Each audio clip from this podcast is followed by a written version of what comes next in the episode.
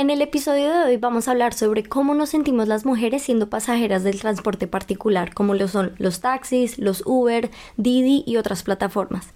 Vamos a hablar sobre el machismo en el gremio de los choferes de Uber y quédate hasta el final porque la invitada de hoy te tiene unos super tips para sentirte más segura en tu camino a casa. Hello and welcome.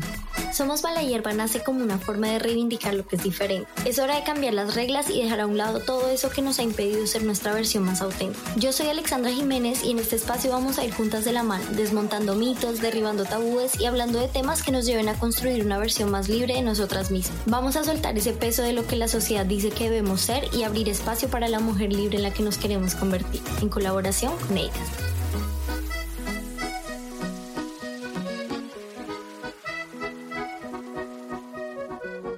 Un pequeño disclaimer, la única invitada de este podcast no es mi super invitada especial, sino que también es la callejera de mi gata que todo el tiempo estuvo maullando porque quería salir a callejear. Espero que no te fastidie mucho el maullido de ella, lo intenté borrar pero no se pudo porque la muy descarada empezó a llorar durante todo el podcast. Así que bueno, espero que igual te disfrutes este episodio y se lo mandes a todas las personas a las que les pueda ayudar.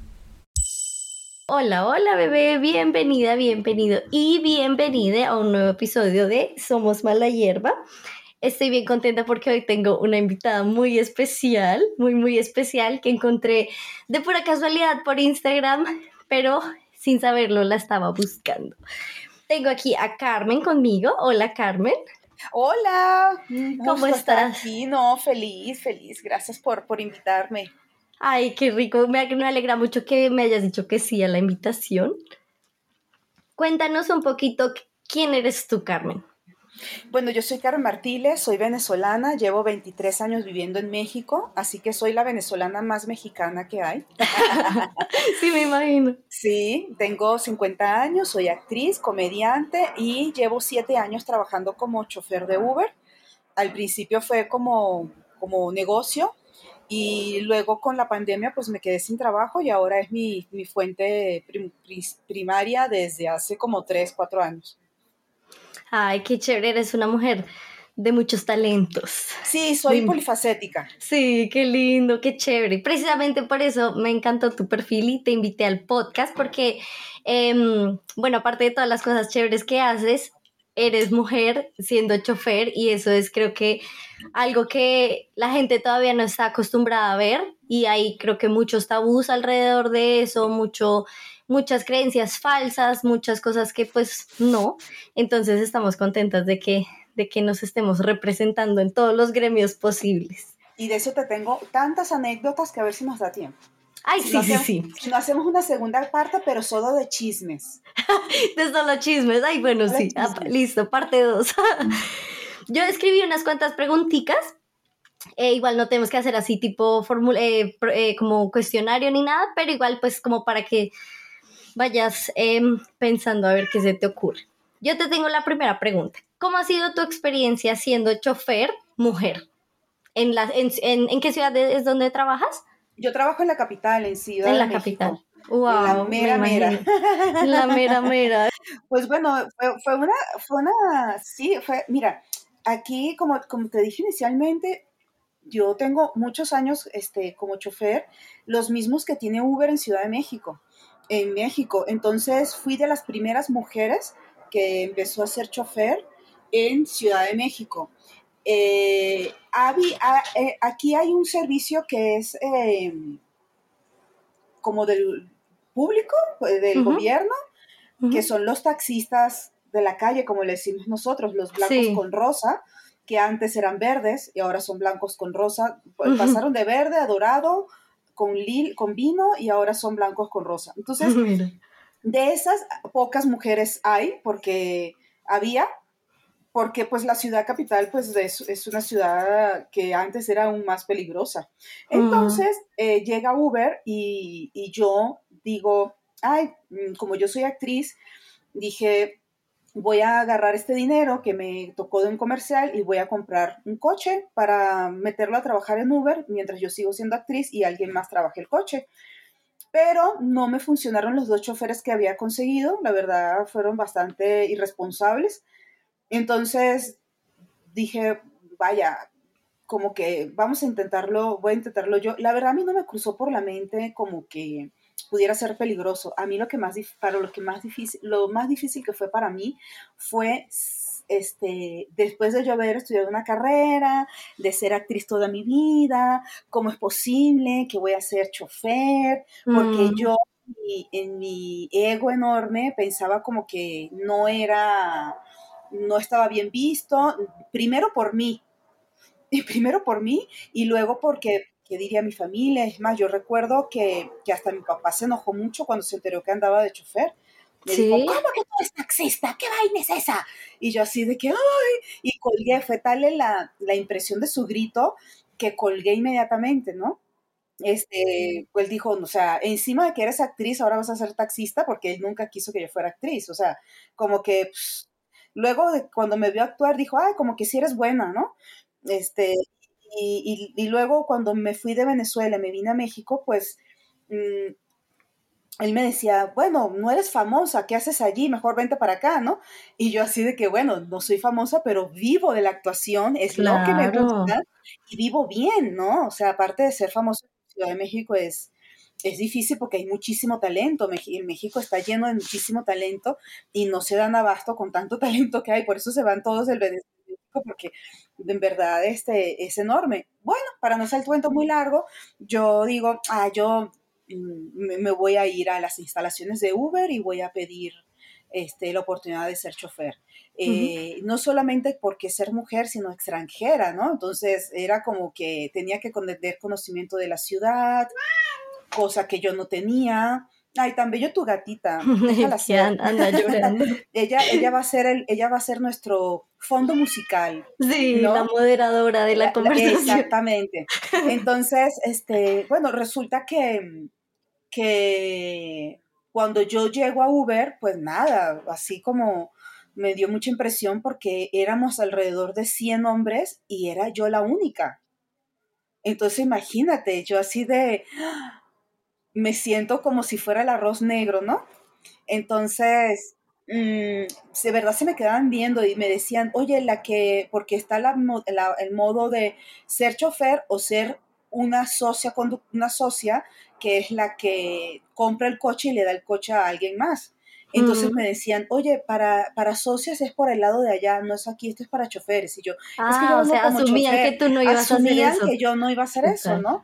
Entonces, aparte, yo, yo soy alta, delgada, con, con, o sea, como que llamo la atención, entonces decían, no, pues menos, ¿no? Porque es una mujer que parece mujer, entonces no puede estar aquí, ¿no? y yo así de que me sentía súper rara. Al final, los, este, los empleados de Uber me trataron muy como si fuera cualquier persona, como debe ser. Me inscribí y empecé a, a trabajar. Los primeros días fue muy difícil porque la gente se subía y decía, ay, perdón, y se iba porque no pensaban que yo pudiera ser una chofer.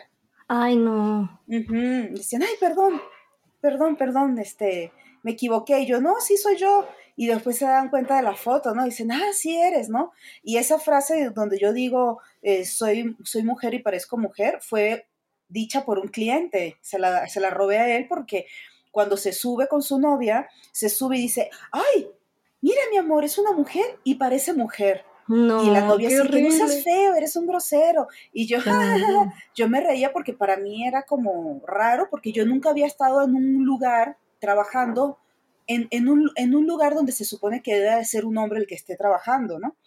Y era yo. Entonces yo de verdad me empezaban a hacer sentir como si yo fuera la usurpadora de los, del trabajo de los hombres, ¿no? Sí, como, si estuvieras invadiendo ahí el espacio. Sí, sí, sí, sí, Tan cierto es que un día se sube un hombre con su hijo como de unos 10, 8 años, de 8 y 10 años, y resulta que el niño se sube y le dice, papá, papá, papá, es una niña. Y él dice, sí, ahora las, las niñas ocupan los trabajos de los hombres, también hacen los trabajos de los hombres. Entonces mm. el niño dice, uy, qué miedo. Y el papá no le dijo nada. Él le dijo, sí, a mí también me da un poquito de miedo. Y yo, ¿por qué? Le dice, no, por... y ya me cambió el tema, ¿no? Y yo así de que, ¿por qué le da miedo que yo esté ocupando el supuesto lugar de un hombre? Porque yo no veo qué capacidades diferentes tiene un hombre a una mujer en donde solamente los hombres puedan ser taxistas, ¿no? Claro. Pero he recibido muchos comentarios de ese tipo. Qué sobre feo todo como la cultura. Claro, y es eso, es como esa cultura machista y que se va llevando, ¿no? Que, por ejemplo, eso que cuentas de que el papá se lo dice al hijo y así, y entonces está esa creencia de que pues prácticamente todas somos unas intrusas en el mundo de los hombres, nadie, nadie puede metérseles a... O sea, entonces prácticamente nuestros trabajos son estos y estos y estos, y ahí, y los de ellos son estos y estos, y ya, y nadie se puede meter, ¿no? Como ese pensamiento muy de, muy de por allá, de los cavernícolas. Sí, pero fíjate que no solamente son de los hombres, porque yo una vez cometí un grave error, que luego fue una anécdota chistosa. Eh, se sube una mujer vestida con uniforme, la busco en, una, en, un, en, un edificio normal y me dice que vamos a un aeropuerto. Es un aeropuerto privado que queda por el, creo, poniente de la ciudad. Entonces voy manejando, es una mujer súper guapa con un uniforme muy de como de etiqueta, ¿no? Y yo le digo, este, va, eh, ah, yo, le digo, yo no sabía que ahí había un aeropuerto. Entonces ella dice, es un aeropuerto privado muy pequeño, solamente vuelan aviones pequeños, avionetas y aviones de tal, no sé qué. Y yo, ah, ok, y tú eres la sobrecargo. Y él me dice, no, yo soy la piloto. No, bueno, o sea, yo quería que la tierra me, me tragara porque yo asumí que si era guapa y tenía ese tipo de uniforme, era sobrecargo, nunca que era que era piloto. Y tuvimos una plática como de 30 minutos súper enriquecedora cuando nos dimos cuenta que ella me dice, si vieras que las, que las personas que me hacen estos comentarios son más mujeres que hombres, ¿no? O sea, somos más las mujeres que, que ubicamos también, nos ubicamos nosotras en, el, en un lugar mm. y no nos damos nosotras el permiso de darle la oportunidad de hacer otras actividades porque se nos dijo desde pequeñas que era solo para hombres. Claro, claro, y ya lo tenemos tan metido que ya hasta no lo creemos nosotras mismas. Claro, sí, en estos días había una, eh, conocí a unas chicas divinas de este, en una obra de teatro y nos dijeron, ay, de aquí vamos a ir a bailar, ¿quieren venir? Porque yo iba con otra amiga y yo le digo, pero ¿cómo van solas? Y eran cinco chavas. Y yo le digo, ¿cómo van solas? Y ellas se me quedaron mirando y ellas, este, no, vamos nosotras, vamos todas juntas. Y yo no caía en lo que había dicho, no, no, había, no me había dado cuenta que había dicho eso. Y, y, la, y mi, mi, amiga fue la que me dijo, lo que pasa es que estás diciendo que si van solas, como si el hecho de que no hubiera un hombre significa que, no, que las mujeres no nos podemos representar o no nos podemos cuidar solas. Y yo, mm. Dios mío, sí es cierto. O sea, lo tengo tan, tan incrustado en mi inconsciente que ni yo mm. me doy cuenta que estoy siendo machista. Claro, claro, y es que con tantos años que uno escucha eso también de todo el mundo en el exterior, pues ya nos ponemos, como tú dices, nos ponemos nosotras mismas en este lugar donde es como que si no estamos acompañadas de un hombre, entonces estamos solas. Definitivamente. Y, dice, si eran cinco mujeres, donde estaban solas? Solo que uno, a mí me pasaba mucho cuando yo era más chiquita, cuando estaba en Colombia, me iba de fiesta con mis amigas y eso, así como a los 15 o 16. Mi mamá también siempre me decía, pero van a ir solas y también éramos un grupo de varias y ya uno se acostumbra que decimos, no, no vamos solas, vamos con eh, tal mm, eh, fulanito. Siempre sabemos que cuando nos preguntan si vamos solas es como que si no vamos con un hombre, ¿no? Y sí que es un mal hábito que vamos tomando. Pero qué bueno que, con esas conversaciones que tuviste, por ejemplo, con la piloto, te, también te abre los ojos para, para darte cuenta de, esas conductas, ¿no?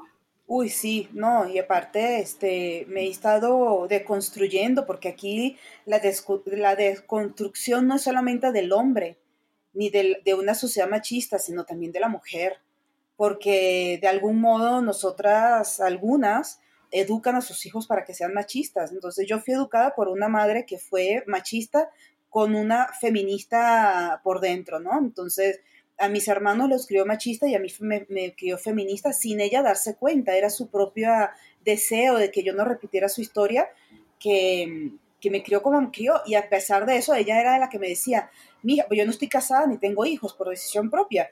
Y, este, y me decía ella, cuando tuve de 26, me dijo, mija, yo a tu edad ya te tenía a ti. Y yo, qué bien por ti. Este, y me dijo, pero tú no te piensas casar, tener hijos o algo. Y le digo, no, mamá, pues yo no, no, no soy de esas. Entonces me dijo, no, si no te vas a casar, por lo menos ten un hijo para que te acompañe. Y yo, ¿no? Y luego cuando se dio cuenta que no iba a tener hijos, que no me iba a casar, un día me sentó y me dio un sermón diciéndome, mija, uno por la vida no puede andar solo sin pareja, tienes que buscarte un hombre que te represente y te cuide. Y aunque yo le llevé la contraria, siempre tuve como ese miedo de que no iba a poder. Mm, De que no iba a poder porque no tenía un hombre al lado. Y entonces siempre buscaba que si el socio, que si el amigo, que si el... Como que siempre buscando la compañía masculina cuando con la femenina o con la mía era bastante bien o hasta sobraba, ¿no? O sea, decía, no, estoy súper mejor, ¿no? Porque pues la, la, mujer es más solidaria, la mujer es más empática, el hombre, algunos, muy pocos, sí te piden siempre algo a cambio por ayudarte, ¿no? Entonces, este, era como también poner, exponerme yo a una situación en la que no iba a poder manejar o que no quería ceder para tener la supuesta aprobación o apoyo de un hombre. Claro, y, y sí, es, es, ese machismo con el que crecemos que nos hace siempre sentirnos de esa forma, ¿no? Exacto, te limita, te limita un pensamiento limitante. Claro, y me imagino que entonces, hablando así del machismo, en general en la vida, también te has enfrentado al machismo del gremio, de los conductores, de, del Uber, de todo, ¿cierto? Te tengo una súper anécdota, esta te va a encantar. Mira, resulta que nosotros aquí en, el, en, en, en, México, en Ciudad de México, entre los choferes nos cuidamos. Tenemos un chat de WhatsApp en donde todos los choferes mandamos nuestra ubicación en, en, tiempo real de WhatsApp y nos vamos contando qué hacemos y cómo nos va y si vemos algún accidente, lo reportamos y bla, bla. Ok. Entonces, un día, un compañero dice, chicos, síganme, o sea, que sigamos su trayectoria en el WhatsApp, este, porque creo que estoy en peligro. Entonces, todos nos pusimos súper alertas y empezamos a marcarle y no nos contestaba, empezamos a seguir el, el, coche y luego aparecía que estaba parado en un lugar y entonces yo era la que estaba más cerca de él, yo era la que estaba más cerca de él y me empiezo a acercar a donde él estaba como apoyo, porque si alguien se le poncha una, una, llanta o se le va la batería o cuando era accidente, nosotros nos acercamos para apoyar. Y yo me estoy acercando hasta que él dice, este, ya cuando yo me, cuando yo me acerco a donde él está, él estaba abrazado al volante como muy nervioso, ¿no? Le digo, y yo veo que está solo, o sea, yo no me iba a, bajar a ver qué onda, ¿no? Sino le doy una vuelta, voy vuelta a la manzana, veo que todo está tranquilo, veo que no hay gente sospechosa, me, paso por su coche, veo que está solo dentro del coche y le digo, este, bueno, vamos a decir que se llama Pedrito. Pedrito, Pedrito, soy Carmen. Y volteé y me lo veo pálido, pálido. Y le digo, este, ¿estás solo? ¿Estás a salvo? Este, ¿me sigo? ¿Qué hago? Y entonces él dice, ya, ya todo pasó, ya todo pasó, gracias. Este, bueno, voy a ya, o sea, me estaciono y les digo a los del grupo, chicos, ya estoy aquí con Pedrito, está muy asustado, pero estamos bien si quieren venir, aquí estamos. Me bajo, él se baja y empieza a contarme que un cliente que se puso a pelearse con otro tipo, que parece que el otro tipo lo quería asaltar, entonces el cliente se metió corriendo, como el cliente se subió al coche y le dijo, avanza, avanza, avanza, avanza. Entonces él avanzó, pero entonces esto, el otro chico lo, lo impidió que avanzara, se bajaron, le dieron un golpe al tipo, el tipo cayó al piso y no se paró, entonces el, el, cliente se sube al coche y le vuelve a decir, avanza, avanza, avanza, que me quieran asaltar. El chavo arranca como loco, pero entonces él se quedó privado porque él decía, ¿quién iba a asaltar a quién? Uh -huh. Cuidado y el que venía era la víctima y el que tengo en el coche es el ladrón, Ay, ¿no? Claro. Porque él dice que él no escuchó ninguna cosa rara, sino que se estaban dando de golpes, ¿no? Uh -huh. Entonces ya llegó al punto, dejó al cliente en un hotel de paso en esa zona y él se quedó temblando como asustado, ¿no? Ay, pobrecito. Ok, el punto es que cuando yo llego, es, está, está cabrón esto. Pues yo llego y, llega el jefe del grupo y me dice, oh, hola Carmen, qué pedo, qué, bien, este, eh, lo escucha, entonces dicen, ¿sabes qué? El tipo quedó en el piso y yo no sé si, si se mató, si se, perdón, si se murió, si lo matamos por el golpe porque pegó, se escuchó el golpe en el piso, este, o está bien. Entonces yo le digo, dime dónde fue y yo voy. Si hay ambulancias, policías o algo así, pues ya procedemos a ver qué es, qué se hace, ¿no? Pero si no hay nadie, pues todo bien. Bueno, ahí me tienes tú subiéndome a mi coche, yendo a la zona donde fue el, el, tema y mandando audios, oiga, estoy en la zona, no hay nada, no hay policías, no hay ambulancias, no hay sangre en ningún lado, todo está bien, probablemente el chavo sí se pegó, perdió el conocimiento, pero ya se fue, todo está bien, todo despejado. Bueno, al rato, otro compañero llega al lugar, ya yo me había ido, se quedó el jefe, se quedó el chico, llega otro compañero al lugar, a mí en el chat nadie me respondió. Nadie dijo, qué bien, Carmen, nada. Cuando llega este tercer compañero al lugar y le y dice, estoy aquí con el compañero, está súper nervioso, pero aquí está el jefe, estoy yo y está el compañero, este, ya todo está bien. Todos los del grupo le empiezan a responder a él. Hmm. Nadie, nadie me dijo, Carmen, cuidado, nadie me respondió a mí. Cuando él dice, estoy aquí, y está bien, todos le empiezan a dar las gracias a él, todos empiezan a contestarle a él, a mí nadie, a mí todos me ignoraron. Y no solo eso, sino que después al día siguiente, el chavo al que yo apoyé, el, el supuesta víctima, pues el que se asustó, me manda un audio por privado para darme las gracias de haber estado yo ahí. En privado. Y no solo eso, sino que el que después llegó y puso el anuncio en el WhatsApp diciendo, ya estoy aquí, todo el mundo le contestó, también me manda un mensaje en privado reconociendo que yo fui la primera que llegué siendo mujer, me aventé el tiro, como dicen acá, te aventaste el tiro tú sola de llegar allí, qué valiente, pero nunca lo hicieron en el WhatsApp público. Y yo hago un comentario en el WhatsApp y nadie me responde, nadie y soy la única mujer en el chat. ¡Qué descaro! O sea, así a ese nivel de no te miramos. Y cuando nos reunimos con el jefe, todos me saludan como, ay, hola Carmen, ¿qué tal? ¿Cómo estás? Y yo, estas hipócritas. Sí, y todas desgraciadas. Sí, o sea, a mí afortunadamente nunca me ha sucedido nada. En siete años nunca he tenido un incidente grave con que yo tenga que pedirles ayuda. Quiero pensar que me van a ayudar, mm. pero esa línea machista está, está y se siente. Claro, y que ninguno, dijo, ninguno dijo nada, ¿no? Solo por privado medio te dicen, pero de resto se llevan ahí como todo el crédito sin ningún problema. Exacto, sin ningún problema. Mm. Así de nivel de, machismo. Es más, una vez me tocó un cliente, los dos eran dos clientes, venían borrachos, eh, uno más que el otro. Y cuando se suben, se suben, estaba lloviendo, era de noche, se sube uno y dice, ay, mira, compadre, es una mujer. Y cuando se sube el otro, que era el más borracho, y ve que soy una mujer, dice, a mí ninguna pinche vieja me lleva. Y se bajó. Y se bajó. Y el otro le dijo, no seas, no seas así, vete, que está lloviendo, te vas a mojar, que no sé qué. Y entonces le digo, no, no, no, no, no, no, ni le diga, porque yo no voy a llevar a esa persona. Mm, bien hecho. No, discúlpalo, es que está borracho. No, y a usted tampoco, por favor, bájense y, los, y les pedí, y los bajé, o sea, no los bajé, se bajaron porque, porque yo no voy a llevar a una persona que me, haga, me trate de esa manera. Es más, este, se pueden denunciar a los clientes por actos discriminatorios mm, o machistas. Sí, ¿qué tal? Y se puede, digamos, en la plataforma ahí tú puedes poner este cliente me faltó al respeto o algo así, los puedes denunciar ahí. Sí, sí, sí, sí, sí.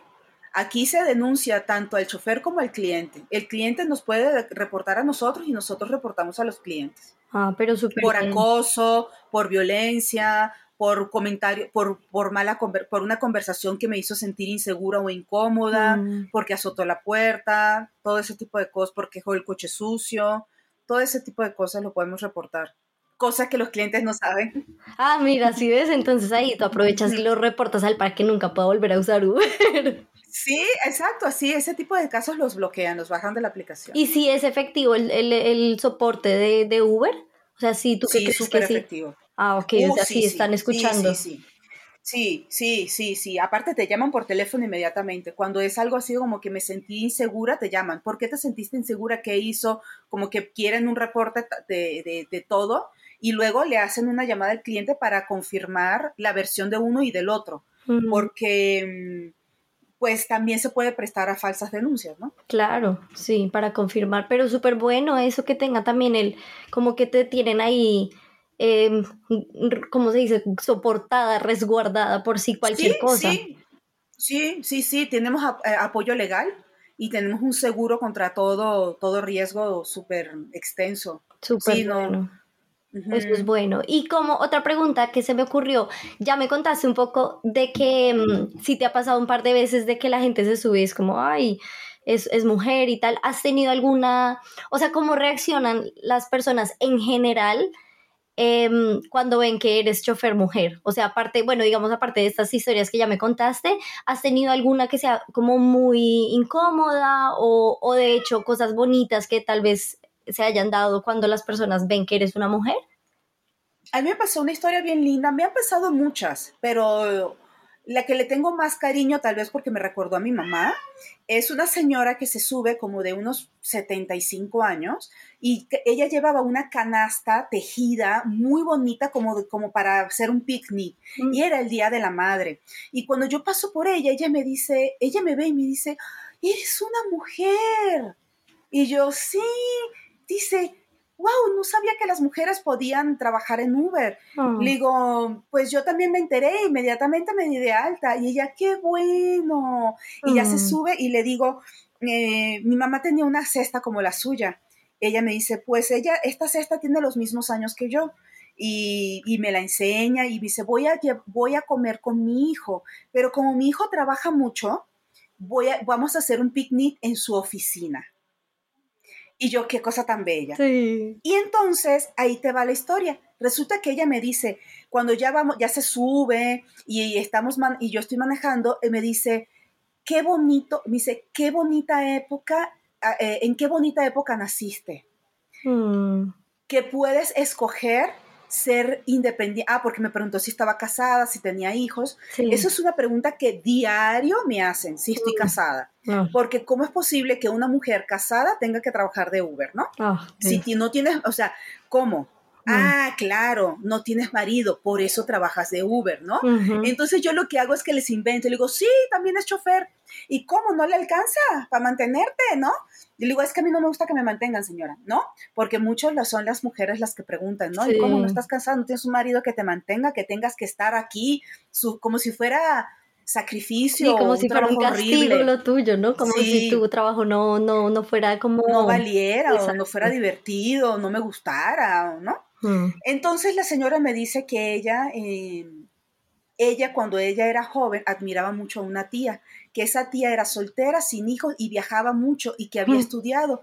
Y ella estudió una carrera, pero cuando terminó la carrera, el papá le dijo, pues ya tienes que casarte. Y obviamente se casó con este, alguien que conoció en la carrera, bla, bla, bla. El punto es que ella quería ser como su tía y no la dejaron. No la dejaron. Ella, ella dijo, yo admiro, admiré tanto a mi tía, quería tanto ser como ella, y yo por miedo al rechazo de mi papá, a, a quedarme como mi tía, porque mi tía era una mujer muy sola, porque nadie la quería, porque decían que ella no estaba casada, no tenía hijos, que aparte de que había estudiado y que viajaba por el mundo. Que qué cosas son esas mm, del diablo. Qué, vida tan triste, ¿no? Exactamente, qué vida tan triste. Y entonces ella me dice, y ahora te veo a ti porque yo le conté, ¿no? Que no tengo hijos, casada, que soy actriz, que soy de Venezuela y todo el tema. Y ella así de que, wow, si a mí me hubieran dado a escoger, no hubiera tenido hijos. Wow. Dijo. Y dice, y claro, yo amo mis hijos, pero si yo hubiera escogido, hubiera sido como mi tía. Entonces me felicitó por, por, por todas las decisiones que he tomado y que por el valor de haberlas tomado. ¿no? ella dice, yo no tuve el valor, no me arrepiento, pero porque amo a mis hijos, pero sí me hubiera gustado tener la vida de mi tía. Ay, qué triste hasta dónde llegan los, como estos em, estándares que tenemos que cumplir y hasta dónde llega también la presión social, hasta el punto en el que rechazamos también ya nuestros sueños por, por, el, por lo que deberíamos de ser, ¿no? Entre comillas. Exactamente, es horrible. Por eso yo, yo invito a las, a las mujeres que de cualquier edad que siempre hay una, una oportunidad, siempre hay un buen momento, siempre es el, momento y el lugar preciso para cumplir lo que quieres tú, no lo que quieran los demás, ¿no? Mm, claro, sí, porque al final luego llegas, como por ejemplo esta señora que cuentas, muchos años después y te preguntas, ah, yo hubiera querido hacer esto y esto y eso, ¿no? Sí, y, y aparte ella me veía como su ídolo, ¿sabes? Ella me veía como, wow, te admiro, ¿sabes? O sea, mm. porque ella lo veía desde cómo me hubiera gustado a mí ser así. Y, la verdad era una señora con un semblante muy, muy alegre, no se veía una mujer amargada, de mal carácter, no era educada, dócil, dulce, no dócil, dulce, una mujer dulce, mm, cariñosa por la forma que me decía y todo, pero creo que esa espinita siempre le quedará clavada en el corazón, ¿no? Y eso es lo que nosotros no debemos de, permitir, que nos quede esa espinita clavada en el corazón. Sí, sí, que no, lo que lo que hablamos, o sea, que, que al final de los años digamos, ay, que yo hubiera querido, o sea, dicen que siempre es mejor arrepentirse de las cosas que uno hizo y no de las que no hizo. Correcto, estoy completamente de acuerdo contigo. Y es verdad, y, es que es tan triste porque lo vemos en todas las generaciones posibles, ¿no? O sea, yo lo veo también en, mis tías, las eh, hermanas de mi abuela, ellas también eh, escogieron estar solteras y sin hijos ni nada, y ellas estarían felices de eso, pero de tanto que les dicen y tanto que les joden y siempre les preguntan, ay, pero no tuvieron hijos y pues ya son viejitas, o sea, ya yo creo que creo que ya van como para los 80 y 90 y tantos, no estoy segura, pero em, están viejitas y ellas pues estuvieron felices siempre con su vida, pero sí se les ve ahora que toda esa preguntadera y la jodedera de que hay y los hijos y el esposo y tal, eso les creó como esa duda de, ¿será que sí me gusta mi vida? Que yo a veces hablaba con ellas y ellas me decían, yo, yo en mis 30, en mis 40, yo estaba contenta de estar soltera y sin hijos, a los 50 también, y más adelante entonces te empiezan ya a cuestionar aún más, o sea, de por sí desde, desde que tienes 20 y dices que no quieres tener hijos, ya empieza la fastidiadera de la gente, ¿no? Pero ahora ellas me dicen, es que, es que tanto que te dice la gente y tanto que te jode, que luego tú te preguntas, ¿será que mi vida pudo haber sido mejor si yo hubiera escogido este camino. Y, qué triste, ¿no? Porque es eso literal que todo el tiempo te lo están poniendo encima, la sociedad te lo, te lo taladra en la cabeza al punto en el que te pone a dudar de lo que tú realmente quieres, ¿no? Y muchas personas, muchas mujeres también escogen otros caminos de la vida sin querer, porque es lo que debe ser, entre comillas. Y pues luego se sí, es que mucha gente te impone su mm. concepto de felicidad. Sí. Y que mi concepto de felicidad funciona solo para mí. Cada quien tiene el suyo y es eso lo que debemos de buscar. Claro. Ser feliz con lo que yo creo que a mí me hace feliz. Hay personas que no les gusta el chocolate y mm. para mí son unos extraterrestres porque yo soy fan del chocolate, pero eso no quiere decir que ellos no puedan ser felices porque no comen chocolate. Tú tienes que comer chocolate, porque eso, mira, tiene, es una, es, es le doy todos los... No, no, no, o sea, para mí el chocolate es de las cosas, de mis más grandes placeres. Pero es para mí. Sí. Es para mí. Y lo mismo es la vida y lo mismo son las creencias. Lo que nosotros debemos de hacer es, sí, hay ciertas edades en donde tú no puedes discutir qué te enseñan y qué no, porque no tenemos la capacidad de discernir, porque estamos chiquitos, pero ya a cierta edad ya podemos decir, oye, esto me conviene, esta creencia va con mi estilo de vida, con mi concepto de felicidad o no. Y si es no, buscar todos los medios posibles para cambiarla por una que sí sea eh, aceptada por tu eh, inconsciente, por tu consciente, por tu alma, por, por ti, por lo que tú quieres nombrarle, pero que sea una creencia adaptada a ti, sí. no a la sociedad, porque ese es el secreto para ser infeliz. Claro, claro, y que la sociedad siempre va a tener algo que decir de lo que oh, tenemos que ser las mujeres, cómo nos tenemos que ver, qué trabajos tenemos que tener, mira nada más en tu caso, cómo ha habido también en el exterior tanto comentario, tanta cosa. Y mm, lo que tú dices a mí me han dicho, a mí un señor un día me dijo, eh, ¿usted está casada? No. Mm. Ah, claro. es eso lo que a usted le falta. Ay, ¿qué Un tal? marido para que la mantenga y la trate como reina y la saque de trabajar de esto.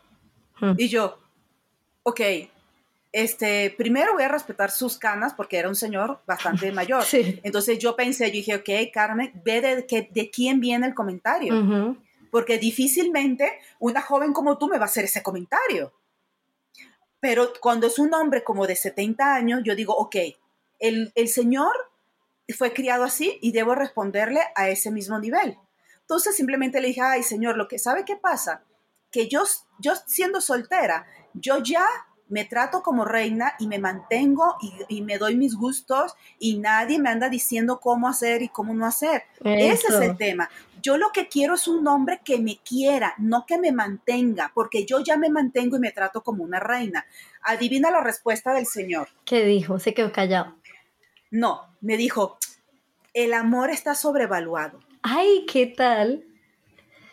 Una pareja no se mantiene unida por amor, se mantiene unida por alguna necesidad, o por los hijos o por alguna razón económica. O sea, usted se busca un marido para que la mantenga y él una mujer para que lo cuide. Dios, qué pensamiento tan dañino. súper dañino. Entonces, imagínate tú vivir al lado de alguien que sabes que no te quiere, pero que te necesita. ¿Qué es peor? Ay, no, horrible. O sea, neta, me parece súper triste que alguien Sí. esté contigo por, por un interés y no por amor. Exacto. Sí, porque qué feo. Entonces es como si fuera un negocio. Así como de que lo- yo necesito de ti, entonces mientras tú me das lo que yo necesito, entonces estoy ahí. Y no, las personas no somos, no somos objetos, no somos, em, o sea, somos personas, ¿no? Somos para Sí. estar. Y qué triste, y tal vez él, de hecho, por ese pensar también, si tiene hijos, que esperemos que no, pero si tiene hijos, seguro les, les pasa a los hijos ese mismo pensamiento, y por eso es que estos pensamientos se multiplican y a veces se ve como que como que nunca se puede acabar contra, o sea, yo a veces pienso, ¿cuándo será el día que podamos estar libres de machismo en esta sociedad? Y por eso yo a veces lo veo tan imposible, esperemos que sí sea posible en algún punto, tal vez el- esperemos que lo alcancemos a vivir, pero yo a veces digo, es que claro, como estas personas tienen hijos, sin conciencia, o sea, no quieren pensar en, en darles una buena educación, en, en cambiarle como estas mentalidades que no funcionan, sino que tienen hijos como por tener hijos y entonces van em, multiplicando ese pensamiento y esa es la razón por la que el machismo sigue existiendo, ¿no? Pero mientras existan personas como tú, yo confío que esto va a acabar algún día. Ay, qué hermosa. Porque, primero, porque yo estoy súper agradecida y amo con todo mi corazón a los millennials. Eh, son una generación que está muy lejos de ser una generación de cristal. Muy lejos, Mm. muy lejos. Son una generación valiente que nos están enseñando a nosotros, los de la época de los, de los 70s y 80s, Ujú. este, a decir que no, alzar la voz, a decir esto no me gusta, a decir basta, ni una más, ni una menos. Sí. Ustedes nos están enseñando a decir lo que por tantos años hemos pensado y no nos hemos atrevido. Pocos somos los que nos atrevimos y le generamos ese pensamiento a ustedes y ustedes lo han multiplicado con ese valor y con ese ímpetu que los caracteriza y con esa pasión y con esa intensidad y por eso está llegando a tantos lados. Mm. Y por eso eh, me, me- me- me siento orgullosa de poder ser testigo de tu generación, porque ustedes son los que van a ver el cambio de una sociedad. Ustedes sí lo van a ver. Yo no lo voy a ver. Sí va a pasar mucho tiempo. Yo tengo 50, ponte tú que me queden, si bien me va 40 años más, yo no creo que lo vaya a ver como quisiera, como lo vas a ver tú. Tú lo Mm. vas a ver en todo su esplendor. Más Ay. bien, raro vas- van a decir machismo. Sí dicen que hubo una época que hubo eso, ¿verdad? O sea, Ay, ay, a ver, sería mi ver. sueño. Ay, gracias por esas palabras tan bonitas. Qué va a lindo. pasar, va a pasar. Yo sé que sí, yo sé que sí. Mientras yo pueda colaborar desde mi trinchera para que eso suceda, lo voy a hacer. Ay, qué precioso, muchas gracias. También nos alegra mucho tener personas de tu generación que tengan esa, esa mentalidad también, ¿no? Como que se unan al cambio, porque igual mm, ustedes también lo empezaron, ¿no? Uno lo sigue continuando, tal vez como ahora con las redes sociales y eso hay más alcance y se puede como que llegar a más masas, pero también es hermoso ver personas de tu generación que están también uniéndose, uniéndose en lugar de, de recriminar de que hay generación de cristal, hay para que joden, no peleen, sino que se unen, es como, no, es que también nosotros también queremos o quisimos pelear en algún momento por lo que ellos quieren pelear, unámonos todos y, y, vamos contra, pues, para el cambio, ¿no? Porque eso es, entre, o sea, entre más personas estén unidas por una meta, mejor. Sí, sí, sí, sí. Este, el objetivo es uno solo, no importa ni el, ni el género ni la generación. Lo importante es llegar al objetivo que es que se acabe eh, el, machismo en, todos sus, en todas sus representaciones. Exacto. Ay, qué hermoso, qué linda. Ahora te tengo otra preguntita. Em, bueno, ya llegando como casi al final del episodio, te quería preguntar, ¿qué tips de seguridad les podrías dar a las mujeres em, que son pasajeras de servicios como Uber o de taxi también o todas las plataformas de transporte que hay hoy? ¿Qué, qué tips podrías recomendarles? Son, son muchos, pero los, los más importantes, si, tienes, si vas a abordar un taxi de aplicación, cualquier aplicación que tú uses te va a mandar los datos del coche, del chofer y la placa. Es importante que antes de que te subas, por más apurada que esté, por más oscuro, por más que esté lloviendo, tomes ese segundo de verificar que la placa, el color y que el chofer coincida con la foto que te mandaron porque están habiendo casos de que eh, por ser hombres ya se pone un hombre, tú asumes que es hombre y que de la foto es un hombre, pero no, no te das cuenta que es otro hombre, que está usurpando ese lugar, que prestaron el coche, prestaron la identidad, prestaron el teléfono o se lo clonaron y simplemente no es el chofer. Ay, entonces toca tener cuidado. entonces tienes que checar eso. Número uno. Número dos, cuando te subas a un coche, antes de subirte, tienes que verificar que no tenga el seguro para niños. El seguro para niños es un botoncito que se activa para que los niños no abran la puerta de adentro para afuera. Que ahora puede ser una cárcel. Tú te subes y está activado y no puedes abrir el coche de adentro para afuera, estás presa dentro del coche. Claro, peligrosísimo. ¿Qué pasa si te subes y dices, ah, está activado, ¿cómo me bajo? Bueno, conservas la calma primero y le dices al Señor, sin armar rollo, sin, sin espavientos, sin pelear, le dices, ay Señor, podríamos regresarnos, es que olvidé algo. Si no quiere regresar, es que fíjese que olvidé mi medicamento y tengo unas ganas de vomitar horrible y haces que vas a guacarear, que vas a vomitar. Inmediatamente ese hombre se va a bajar y te va a abrir la puerta. ¿Ok? Lo importante es bajarte del coche. Bajarte del coche bajar el vidrio. Cuando, si no tienes el botón de seguridad, entonces tú bajas el vidrio para confirmar que los vidrios están libres. ¿Y cómo baja, por qué bajar el vidrio? Lo vas a bajar a unos 3 centímetros, nada más, lo vas a tener, o sea, lo, lo cierra y lo bajas unos 3 centímetros porque si a la hora de tú escapar del coche, un vidrio abajo es más fácil de romper que estar la ventana completamente cerrada. ¿Ok? Sí. Eh, lo otro es que eh, tengas el teléfono siempre con pila porque a la hora de una emergencia tú tengas cómo llamar a alguien. Em, tengas contacto con tener una red de contención, una red de emergencia.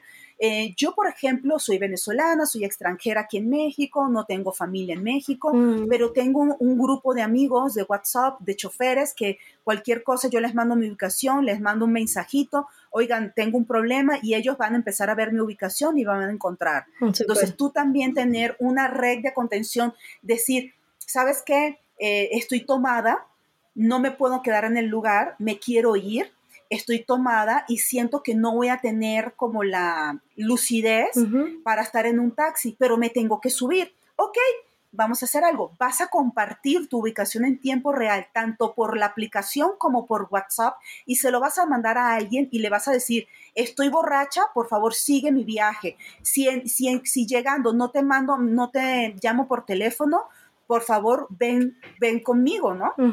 O sea, de verdad que esté alerta. Sí. Porque le dice, no, tú no tengo la capacidad de defenderme si me llega a suceder algo.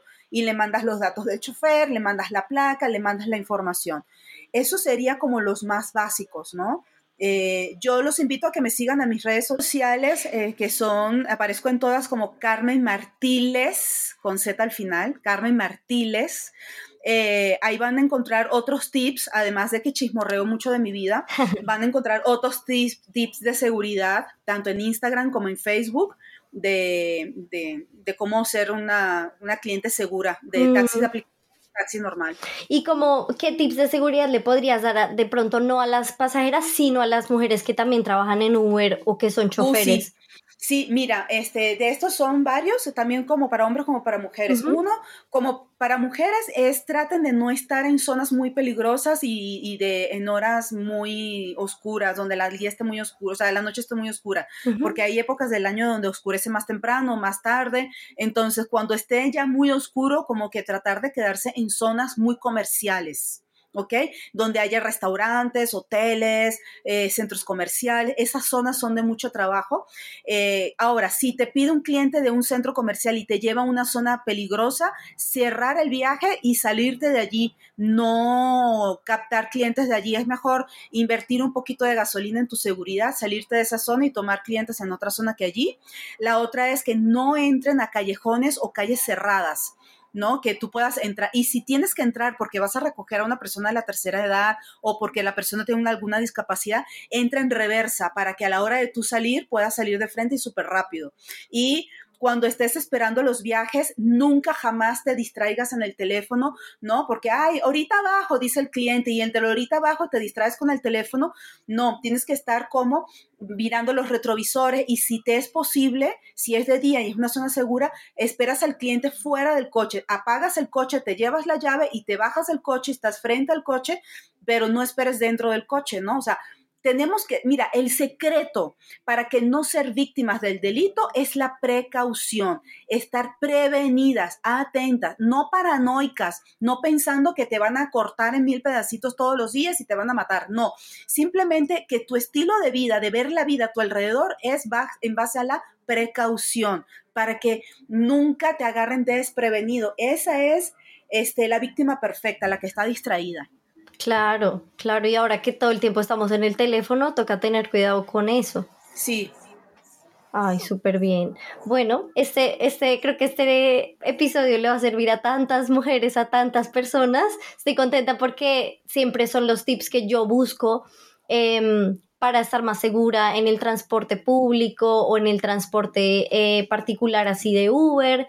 Y siempre dan muchos tips, pero creo que ninguno ha escuchado, nunca ha escuchado unos tips así como tan precisos y tan chéveres como los que tú estás diciendo y aparte que tú lo dices desde la experiencia también, ¿no? Sí, bueno, y la verdad es que yo también estoy asesorada por, un, por una pareja eh, que también son de venezolanos que viven aquí en México. Ellos son instructores de un sistema de defensa personal israelí, son el sistema Kala System y este sistema lo estamos adaptando a defensa personal dentro del coche.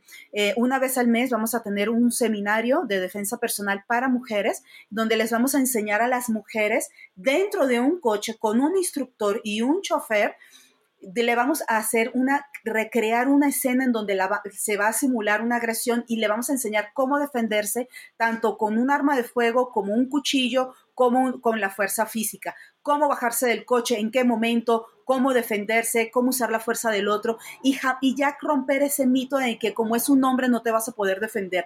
Sí, podemos, vamos a ponerle un hombre de 1,75, de 80 kilos para que veas cómo sí te puedes defender aunque tengas, midas 1,50 y peses 30 kilos. Puedes defenderte. Y es un seminario que se va a hacer para mujeres solo a partir de 16 años. Genial, súper chévere. ¿Y eso es 100% presencial o hay alguna forma? 100% presencial porque tienen que medir la, fuerza del otro, tienen que experimentar las llaves, las posiciones y este, va a ser presencial en Ciudad de México una vez al mes. Bueno, pues ya saben, si nos están escuchando desde México, desde la Ciudad de México, pues ahí están. ¿Y cómo te contactan entonces para eso? Por tus redes sociales. Yo siempre lo, unos, este, un mes antes del, seminario, vamos a lanzarlo a, o 15 días antes en las redes sociales, eh, donde se va a decir la hora, el lugar, el costo, todo. Y la idea es que sea accesible para todas las mujeres, porque lo importante no es lucrar, sino que las mujeres aprendamos a defendernos, ya que lamentablemente día con día en, en México mueren 11 mujeres al día por feminicidios. Entonces, este, ya basta. Mientras esperamos a que la sociedad patriarcal cambie, el hombre deje de ser tan violento y el gobierno haga lo que tenga que hacer, mientras esperamos eso nos están matando. Así que lo importante ahora es parar eso y defendernos dejar, eh, quitar el estigma de que el sexo débil, no tienes que buscar un hombre para que te defienda. No, no, no, no, no. No, no, no, no, no, no, nosotras ya nos defendemos solas. Ya, claro que sí, claro que sí. Ay, qué hermoso, Carmen. Muchas gracias por aceptarme esta invitación y gracias por compartirnos tu sabiduría en este episodio. No, a ti por darme la oportunidad de, de, difundir esto, este conocimiento. Cada vez que lo necesites, estoy a tu disposición. Muchas gracias por, por la iniciativa. Muchas gracias. Entonces con eso nos despedimos del episodio de hoy. Espero que te haya servido y compártelo con todas las mujeres que tengas a tu alrededor que sean usuarias de, los, em, de los taxis, de Uber, de todas las plataformas de transporte y también pues si alguna trabaja como chofer, también mándale el episodio, ¿vale? Chao.